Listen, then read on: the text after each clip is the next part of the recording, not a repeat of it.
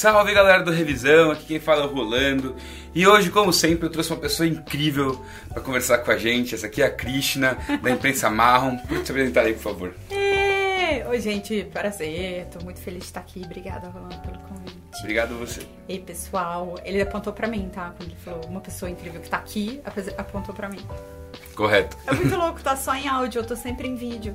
Então, eu sou praticamente uma voz, só praticamente eu praticamente nunca apareço. Gente que tá ouvindo, vocês não sabem o que vocês estão perdendo, ele é lindo. ele ficou sem graça. é, eu enrubesci. Bom, e o bate-papo de hoje é, sim, é um papo que eu pessoalmente gosto muito, justamente pela minha formação, que é em cinema, né? mas que é super fundamental, afinal de contas vocês estão assistindo a um canal de educação, então eu suponho que vocês de alguma maneira acreditem né, que o audiovisual tem um grande potencial para ensinar coisas para as pessoas, né? É maravilhoso. Ó, pra, é melhor eu contar para as pessoas quem que eu sou, né? Para uhum. eles falarem, ah, tá bom, vou continuar. Vale, Com certeza. Vale a pena ficar aqui. É, para quem tá ouvindo é o seguinte, eu sou uma veiaca do, do audiovisual, eu fui produtora executiva da Discovery Networks nos Estados Unidos durante sete anos, fiz um monte das séries que vocês já viram, criei um monte de sucessos lá, junto com uma equipe maravilhosa. Daí eu vim pro Brasil, trabalhei numa produtora muito legal que chama Mixer, fui abri o escritório do History no Brasil. Fiquei oito anos como diretora de conteúdo dos canais todos do grupo History, que tem ENI, Lifetime e H2. Antes a gente tinha o Biography Channel também. Ah, é, nos Estados Unidos eu cuidava de todos os canais Discovery. E aí agora eu tô no grupo Band, nos canais pagos do grupo Band entre outras coisas. Então eu fiz um monte de sucesso de audiência e ganhei um monte de prêmio. Fica parecendo muito metido falar isso, mas quando você é muito velho, pode. Tipo. Não, e, e, tipo, poxa, eu acho que é um negócio que é bom as pessoas saberem também, né? Porque é, é, legal, a gente, todo mundo de alguma maneira já consumiu produtos que passaram por suas mãos, né? É muito legal Sim. isso. É, e às vezes é por coincidência, alguém fala assim, ah, eu amei o programa tal, sei lá, eu tô no Uber, aí eu falo, ah, então, eu criei. A pessoa, ah, mentira! Exato. fofo. E, cara, são conteúdos muito legais. São, são né? coisas muito tipo, boas. Eu fico muito feliz de fazer, sabe? Hum. E agora o audiovisual está passando por um momento muito louco. Eu, a gente pode entrar nesse tema. Comecei a fazer estudar jornalismo em 92, que foi o último ano do Collor, antes, né, do o ano do impeachment. Então eu vi o cinema morrer e eu vi o cinema renascer das cinzas num período que demorou muito tempo para a gente se reerguer. E foi fundamental todas as leis de incentivo, Ancine, tudo que a gente conquistou desde o governo Itamar, aí cresceu mais com o Fernando Henrique e depois com os governos do PT é, a gente brilhou ainda mais como audiovisual. Gente, eu não sou petista, mas isso é uma realidade e esses gráficos todos, quem não acreditar, eu posso mostrar para vocês, porque Sim. é história, tá? Não é de mentira, não, não é fake news.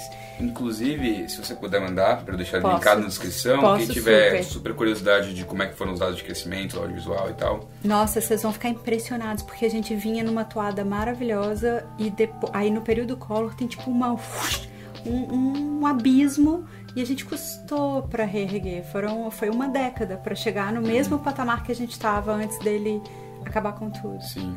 Acabar com o Mink e tal. Ah, então, e... e. Inclusive, né, a questão das próprias leis de incentivo tem algumas concepções equivocados ideologicamente do que as pessoas acham que, que são as leis de incentivo. Ah, é, tem um monte de gente que acha que isso é coisa de esquerda é, e tal. Então, e não é. Não é bem é, americano, né? É bem americano. Inclusive, vários dos sucessos que vocês conhecem e gostam foram feitos através de, de leis de incentivo. De Breaking Bad até a rainha, até filmes incríveis e, e que a gente não, não lembra. Então tem é, leis de incentivo dos estados que são super usadas e o nosso modelo é muito parecido. Então a gente não foi trouxa não, a gente pegou o modelo americano, tá? Que é rigor, é o cinema que você quer ter, né? Não, não em termos de necessariamente do conteúdo, mas de mas produção, é, é um certo. sistema que funciona. Cara, é o que deu Os certo. Entendem muito de audiovisual. Entendem muito. Tá certo, o cinema europeu é maravilhoso, mas assim, a gente não, não pode falar só de cinema quando a gente fala de audiovisual. Tem que pensar em séries, tem que pensar em documentários. E nisso aí, cara, TV, os ingleses e os americanos são o caminho, Sim, sabe? o que, é uma BBC? BBC faz Exato, tudo, tudo exato. e faz muito bem. É, TV, e é filme, uma e é totalmente dinheiro do governo, né? É totalmente dinheiro do governo, É. estatal. Então é, é interessante ver que esses modelos deram certo muito na gringa e que aqui estão sob ataque por uma galera que não sabe que isso é um modelo americano ou inglês, enfim. Sim. É muito louco porque existe. Primeiro assim, né? A, a princípio, o que, que é bom para um Estado? Bom para o Estado é arrecadar dinheiro, né? Sim. O audiovisual dá muito mais do que tira. Nossa, né? muito, muito, muito mais. Porque gera emprego pra caramba. É, sem contar que, bom. Fora, Emprego e dinheiro. A Emprego gente e é dinheiro responsável por um por meio por cento do PIB nacional. A gente é maior do que a indústria têxtil, farmacêutica. A gente gera mais emprego do que a automobilística e todos eles têm incentivos fiscais, mas ninguém olha.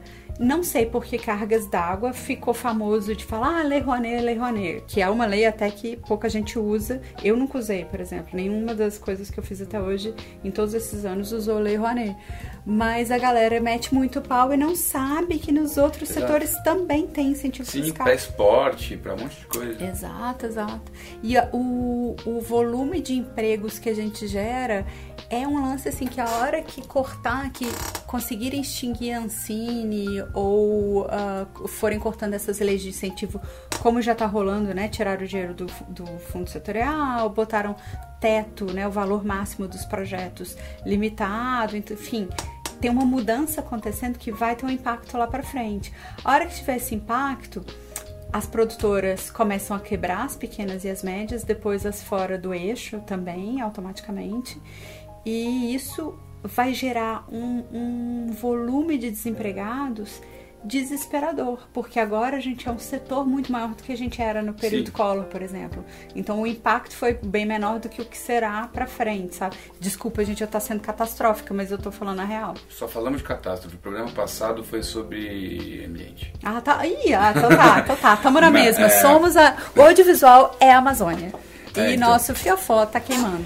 Sim, e, e é muito louco, porque é uma área que, cara, eu, por exemplo, quando eu escolhi né, a área que eu ia participar, nunca passou pela minha cabeça que eu fosse ter qualquer tipo de garantia trabalhista, CLT, qualquer coisa assim, porque eu sempre tive uma visão mais ou menos equivocada até.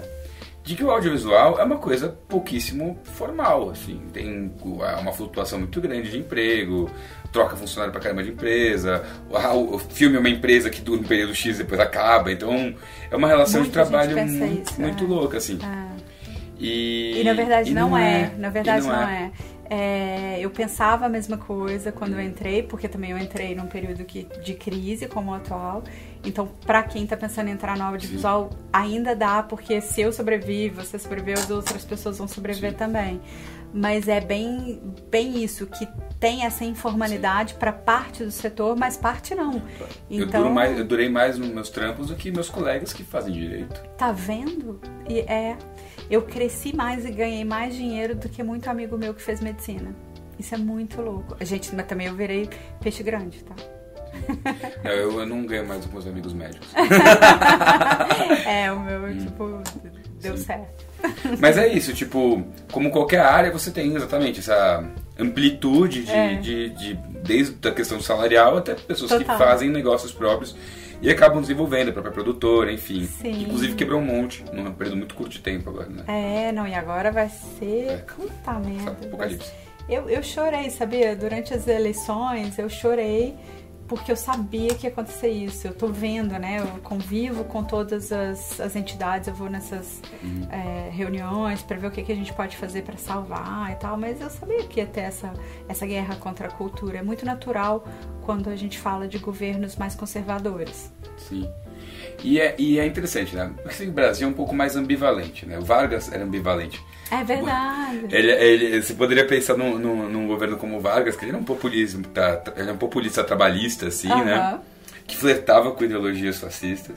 Sim. Mas ao mesmo tempo ele foi o fundador do programa mais rádio da, de rádio mais antigo da humanidade, que é a Voz do Brasil. Voz do Brasil. Você tem, é, Tem até, temos até hoje. Isso é o mais antigo do mundo. Que doido, com duração. cara, muito louco isso, né? Isso, muito doido. O brasileiro é uma criatura muito interessante. Muito louca. E, e também é isso, né? Eu acho que o debate desse, de, da questão de é possível educar com a internet, o que, que é educação. Super. Eu super acredito também. Super. Eu acho uma ferramenta democratizadora super importante. E o conhecimento, ele tem que ser passado. Não dá pra Uhum. gente guardar aquilo que a gente aprendeu. É muito mesquinho pensar que você tem que saber mais que o outro para se sobressair ou para ganhar algum tipo de vantagem. Quanto mais democrático é o seu conhecimento, Uhum.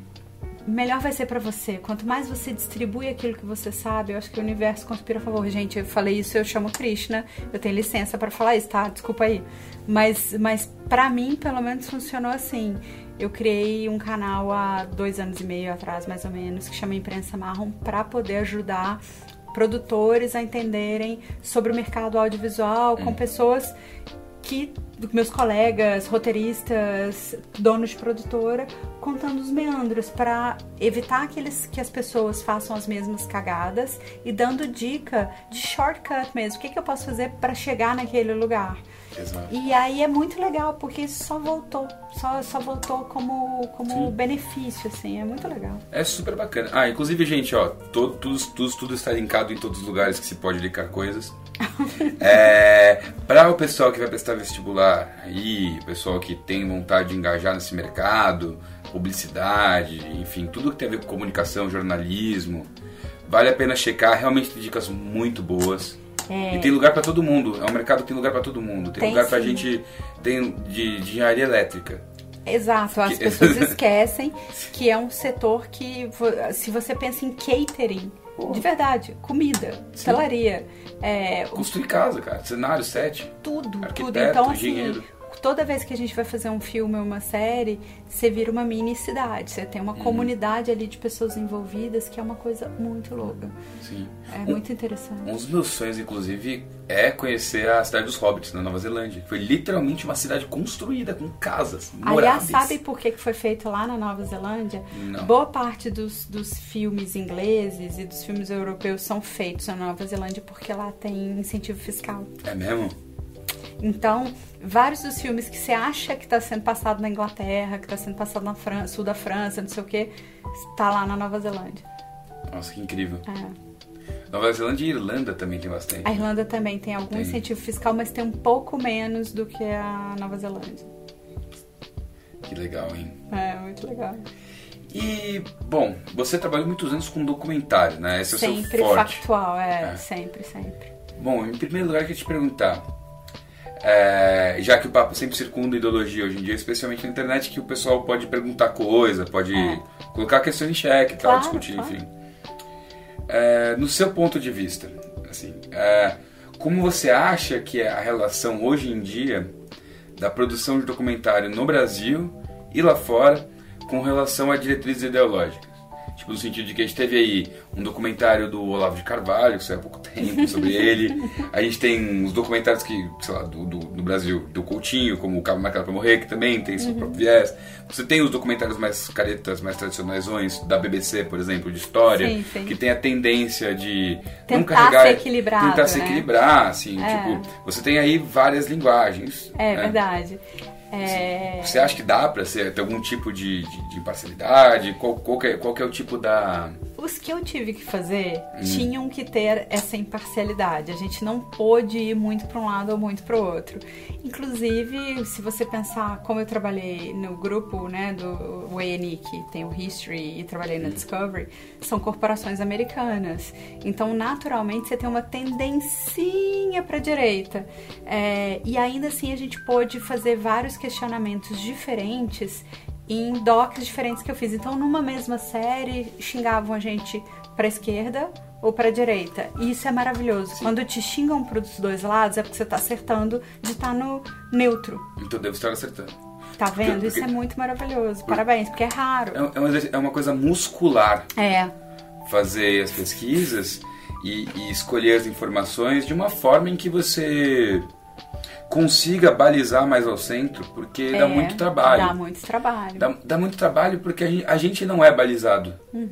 Não, e é pode- difícil conseguir ter essa neutralidade e ter uma audiência boa. Ter senso de humor, por exemplo, é muito difícil. Sim. É muito mais fácil você ser um Michael Moore que põe a sua própria, as suas visões, os seus credos, o seu ponto de vista se é esquerda ou direita, como o doc da Petra Costa, do que você ter um puta sucesso com algo que tenta ser isento.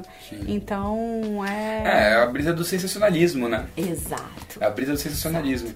É, recentemente a gente fez um, um- um- eu acho que eu acho que é short, porque tem tipo 20 minutos. é, sobre o Vidal Castro na revisão. Inclusive, Legal, galera, assistam. Eu pessoalmente gostei muito de fazer esse. legal. E, foi, e eu, a gente sempre debate muito, né, essas questões, né? O Fidel Castro, especificamente, ele foi uma figura que sofreu influência midiática das duas maiores máquinas de propaganda da história, que foi a União Soviética e os Estados Unidos ao mesmo tempo. Ao mesmo tempo. Foi E- incrivelmente interessante e incrivelmente filho da puta também. né? Exato. E assim, é, é muito louco, porque quando você vai pesquisando, trabalhar com, com história é muito legal, né? Porque te transforma muito profundamente. O que mexe com algumas crenças que você tem, algumas certezas que você tem, de, de forma estrutural.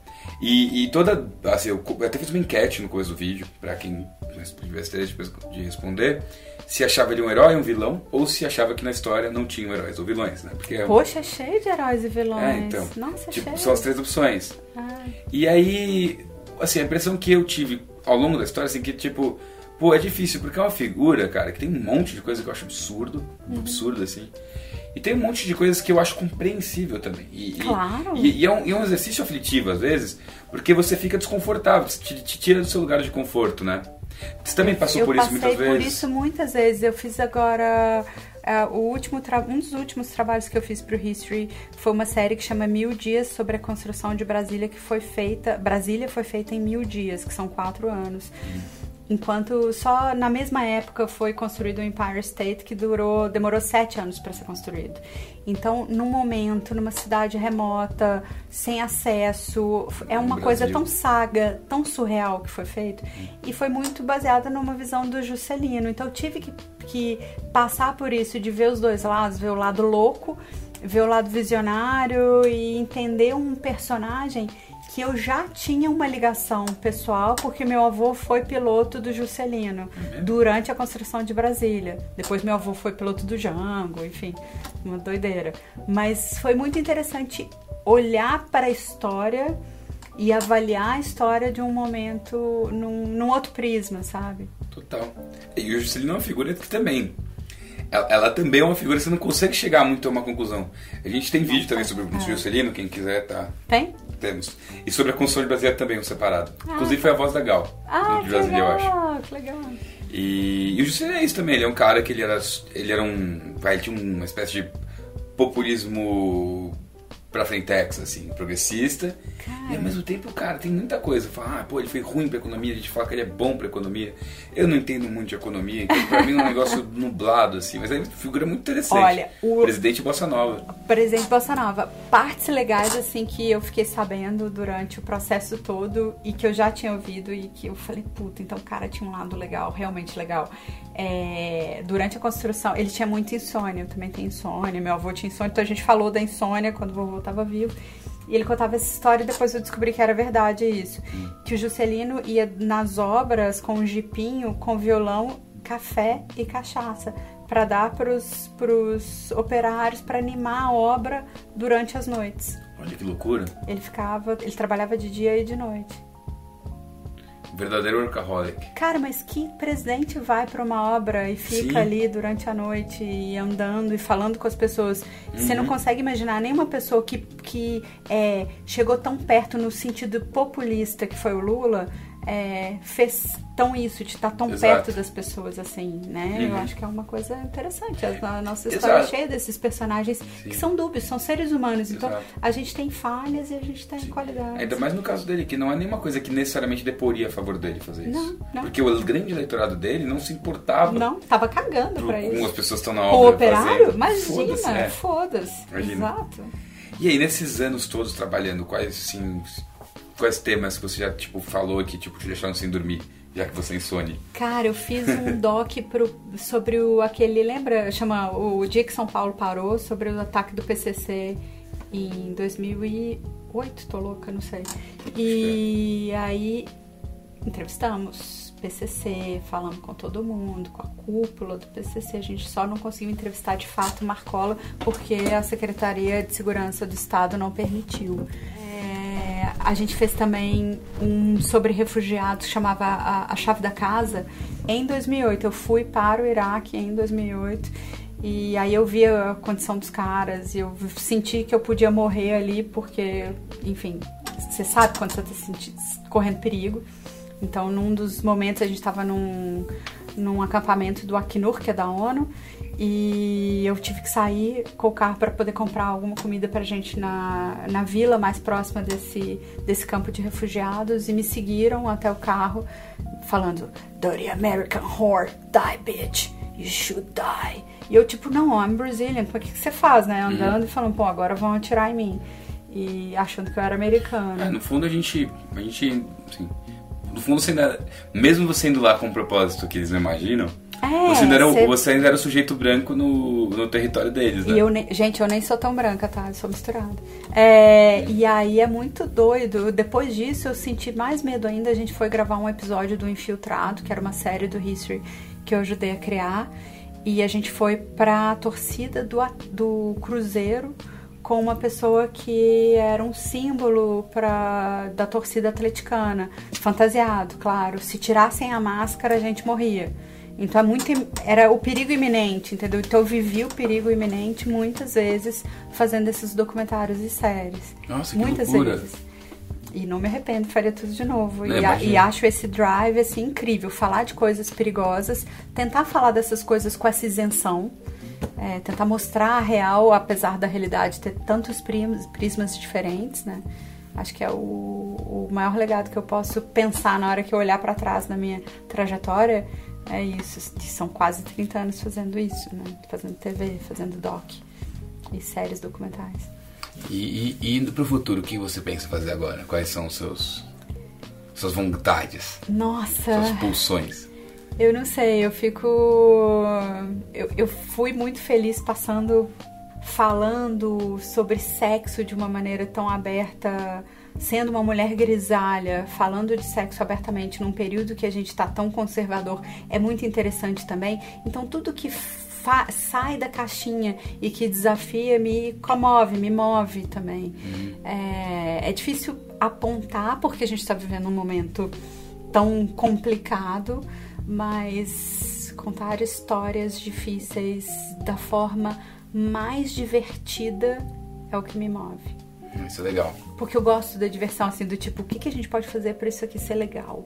Como é que a gente pode fazer piada do que tá mais foda, porque você consegue chamar mais pessoas quando você tá. O humor Sim, agrega. É catártico, né? O humor agrega, o humor junta pessoas. Então, muitas vezes as pessoas que discordam de algo vão se juntar para pela piada e talvez chegar num lugar comum, descobrir algo em comum entre elas, uhum. sabe? Que é o que a gente precisa nesse momento. Concordo, concordo. Acho, acho que é eu acho que faz parte também da, da, da questão toda de, de você estar tá num. Você está inserido num mundo que nunca.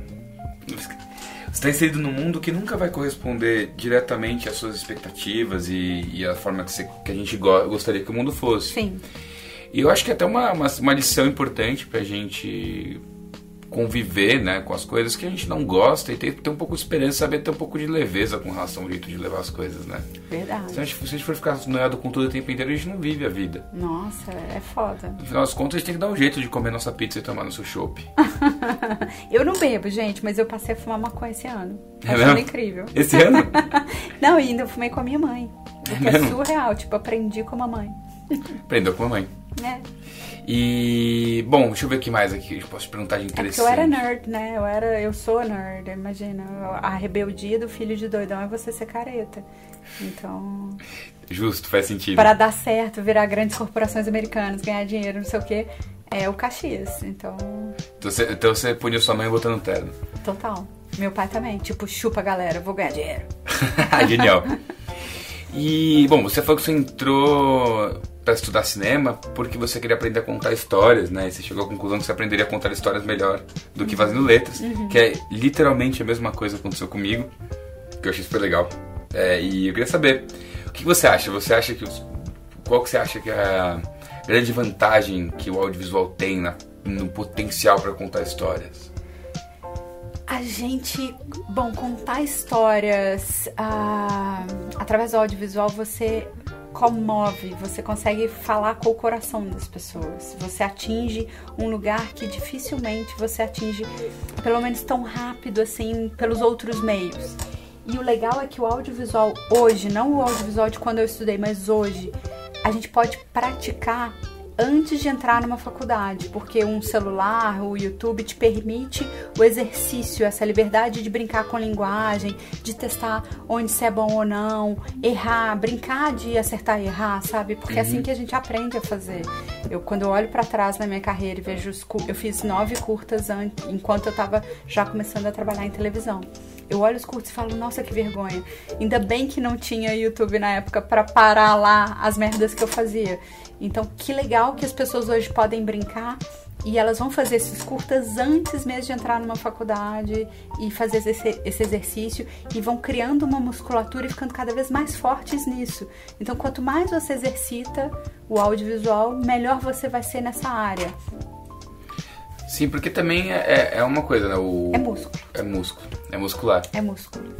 Bom, coisas de repertório que você acha importante todo mundo ter sobre audiovisual. E quais você acha que são, assim, as... Quais diretores, quais são Olha, eu sou a favor de assistir um pouco de tudo. Ai, não gosto de western. Foda-se. Vai ver western. Doente pro western. Você tem que assistir tudo. Assista todos os gêneros. Assista com um olhar crítico. E assistir com um olhar crítico muitas vezes é reassistir o mesmo filme over and over, um milhão de vezes. Então, a última vez que eu contei Blade Runner, eu tinha assistido 24 vezes, aí eu parei de contar. Mas é importante ter esse olhar analítico de corte de cena, de movimento de câmera, de timing e isso, um cinema americano é uma coisa, um cinema de terror te mostra um timing diferente e muito interessante do, da construção da, da tensão, é, é bacanérrimo. O cinema francês vai te contar uma outra história e assim por diante. Então, assistir com um olhar analítico é mega importante. E não só cinema séries também. E entender o nosso conteúdo audiovisual brasileiro é fundamental, porque é muito fácil você ficar olhando só a gringa e não olhar para o seu próprio quintal. Você tem que entender como é que é o audiovisual daqui, as diferenças, o que que, onde é que a gente brilhou, onde que a gente cagou, e você tem grandes surpresas no meio do caminho. Então, por exemplo, o meu filme nacional favorito, todo mundo quando ah, pensa no cinema nacional, nunca vai pensar o filme que é o meu favorito. Qual que é? A Deriva, do Heitor Dália. Poxa. Cara, o A Deriva fala comigo numa. E quase ninguém viu. Assista o A Deriva, porque ele é sensacional. Não sei A onde Deriva. ele. Se ele tá em Netflix, Net, Net Now, sei lá. Mas vale a pena. E, e vários outros, porque aí você consegue chegar também em desco primeiro descobrir pessoas e olhares que você vai babar uhum. e ficar fã entender o ponto de vista crítico de certas coisas e depois, na sua realidade, você vai falar: ah, tá, é foda de fazer isso no Brasil. Ah, entendi por que, que tal coisa deu errado, porque aqui a gente não tem não sei o quê.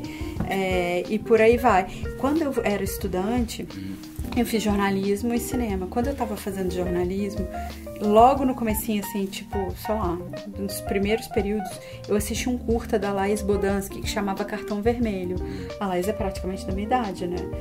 E corta anos, pensa, eu fui estudar cinema porque eu vi aquele curta dela e falei, cara, eu preciso fazer isso, preciso fazer isso. Anos depois eu tô numa reunião com a Laís e pude falar, Laís, fiz cinema por sua causa. E, e, é emocionante você encontrar seus heróis, encontrar pessoas que você achava que você nunca ia ver na vida. Eu pude, sem querer, beijar o Michael Moore. Eu amava o Michael Moore. Quando eu vi Bowling for Columbine, eu fiquei tipo, caralho, esse cara tá querendo mudar o mundo, ele tá querendo que a parar a indústria armamentista americana, essa liberdade de armas, o NRA e tal. E ele tá fazendo por um viés muito comovente que do caralho. E ele vai conseguir. Corta 20 anos depois, pensa, Bowling for Columbine, 15 estudantes morreram. Agora o Kmart, e lá no Bowling for Columbine, ele levou os, as pessoas sobreviventes e é um filmaço, né? pro Kmart para tentar fazer o Kmart uhum. parar de vender armas. Agora, agora, semana passada, essa semana, o Kmart deixou de vender é, munição, Bala. munição. E ele falou, nesses 20 anos foram mais de 500 mil mortes por arma nos Estados Unidos.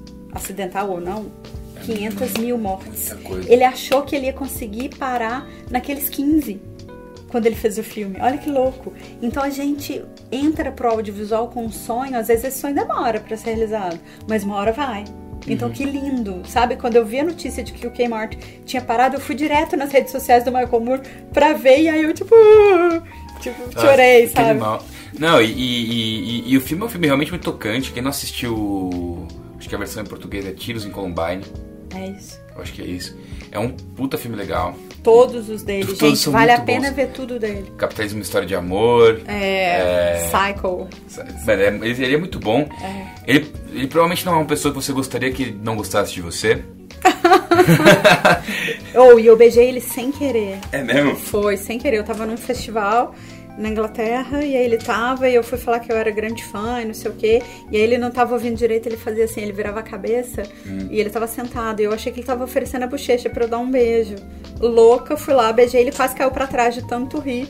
E falou que, tipo, não acredito. E agradeceu. E foi fofo comigo. Ele não tá acostumado com pessoas beijando ele, né? Brasileiros ainda. É, Brasileiros Não, são mais, é, mais, e, mais- ele ainda me achou gatinha, então eu falei, pô, que incrível. Ele se deu bem. Falou, pô, É, me dei bem, a cara dele era essa, eu tipo, não tô acreditando. muito bom, muito bom. É. E é isso. Você falou um negócio legal, né? Tipo, de descobrir no cinema nacional umas surpresas, né? Surpresa. Sabe qual que é o meu filme favorito? Qual? É Todo Mundo Será Castigado, do Arnaldo Jabor.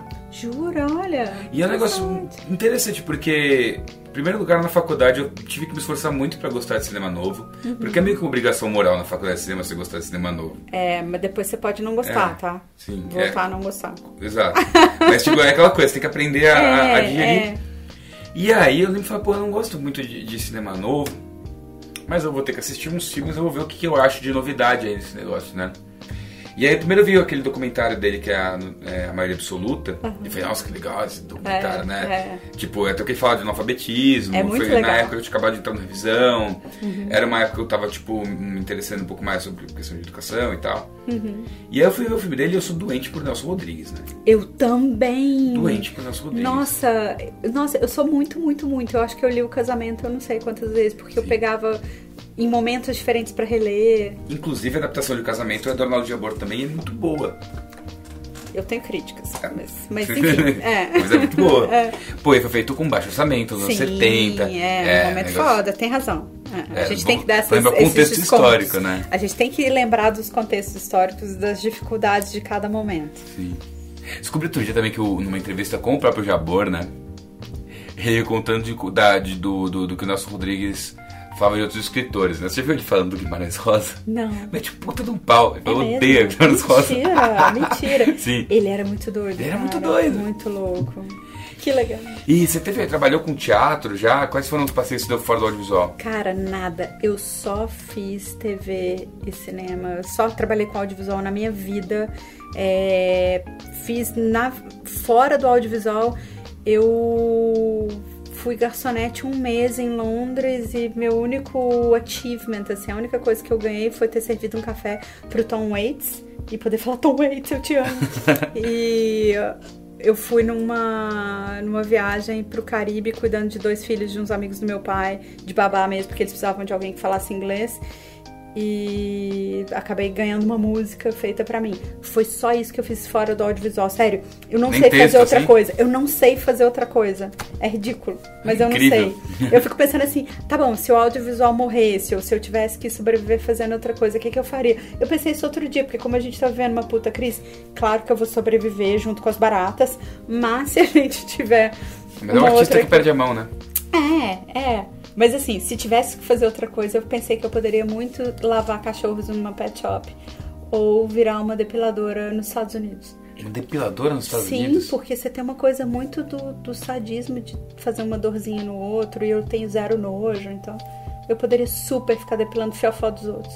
E, e a Homens rigor, e mulheres. os brasileiros são famosos pelos, pelos, pelos penteados da genitália. Públicos, exato. Públicos. Inc- Inclusive eu tive um acidente é, nas, nas minhas partes lá por causa disso. Sério? Pode falar aqui? Pode. Eu, eu- eu- como eu falo uma quantidade imensa de palavrão, que eu falo muito palavrão, é um esforço pra mim segurar a quantidade de palavrão que eu falo. Porque, eu, porque se eu perco um pouco, me, me emociono, é um caralho por minuto.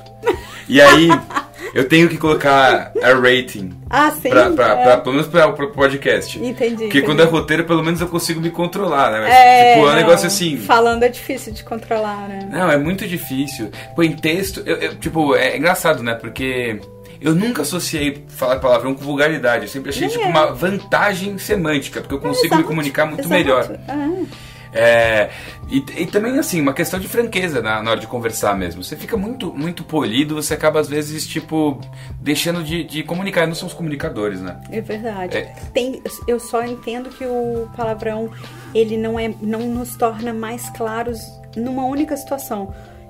Foda, foda pode ser muito bom e foda pode ser muito ruim. Na vida, eu acho que o palavrão nos ajuda a falar quando uma coisa é, é incrível, né? Ou É, é, é foda. é foda. É foda. né? É foda é difícil também. Ou é uma grande cagada, por exemplo, é uma merda. É difícil você falar puta Uhum. que ruim. É, então, porque foda ali é advérbio, é adjetivo, é substantivo, é tudo, né?